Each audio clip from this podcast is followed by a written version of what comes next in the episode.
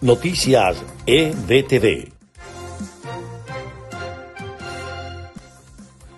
Este es el resumen de Noticias EBTV en podcast. A continuación, las informaciones del día lunes 2 de noviembre. Les estaremos acompañando Freddy Machado y Susana Pérez. Comenzamos.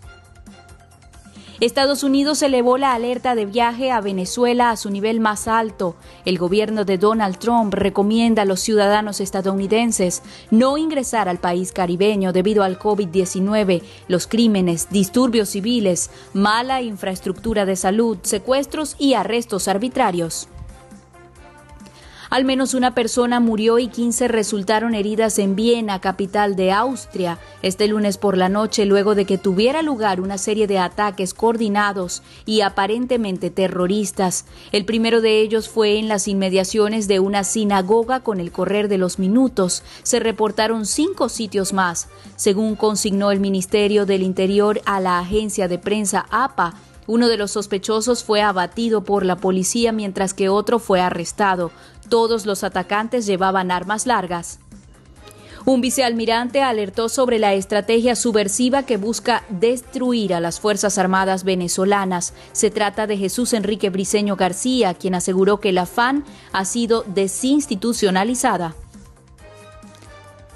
Leopoldo López afirmó que Venezuela podría avanzar hacia un nuevo ciclo de protestas. El dirigente opositor señaló desde España que a pesar de las fraudulentas elecciones legislativas del próximo 6 de diciembre, Juan Guaidó deberá mantenerse como presidente encargado de Venezuela.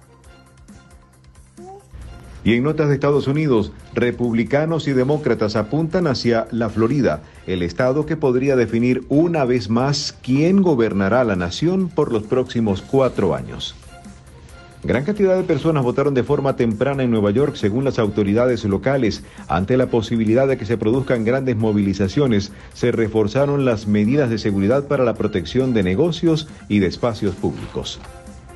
El candidato a la reelección Donald Trump confirmó que intentará que el recuento de los votos finalice el mismo martes y advirtió que tiene listo a su equipo de abogados para concretar su cometido ante los jueces. La empresa farmacéutica AstraZeneca asegura que su vacuna podría estar en fase de distribución para finales del primer trimestre del año 2021.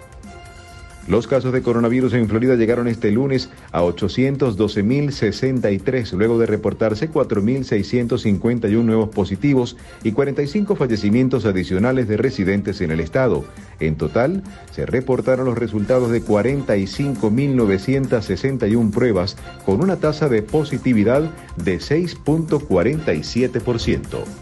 Este fue el podcast de Noticias EBTV preparado por María Gabriela Rondón y presentado por Susana Pérez y Freddy Machado. Te invitamos a mantenerte conectado a las noticias más importantes de Venezuela y el mundo a través de nuestra página web www.ebtvmiami.com y descargando nuestra aplicación móvil EBTV Miami en tu teléfono inteligente. Hasta una próxima oportunidad.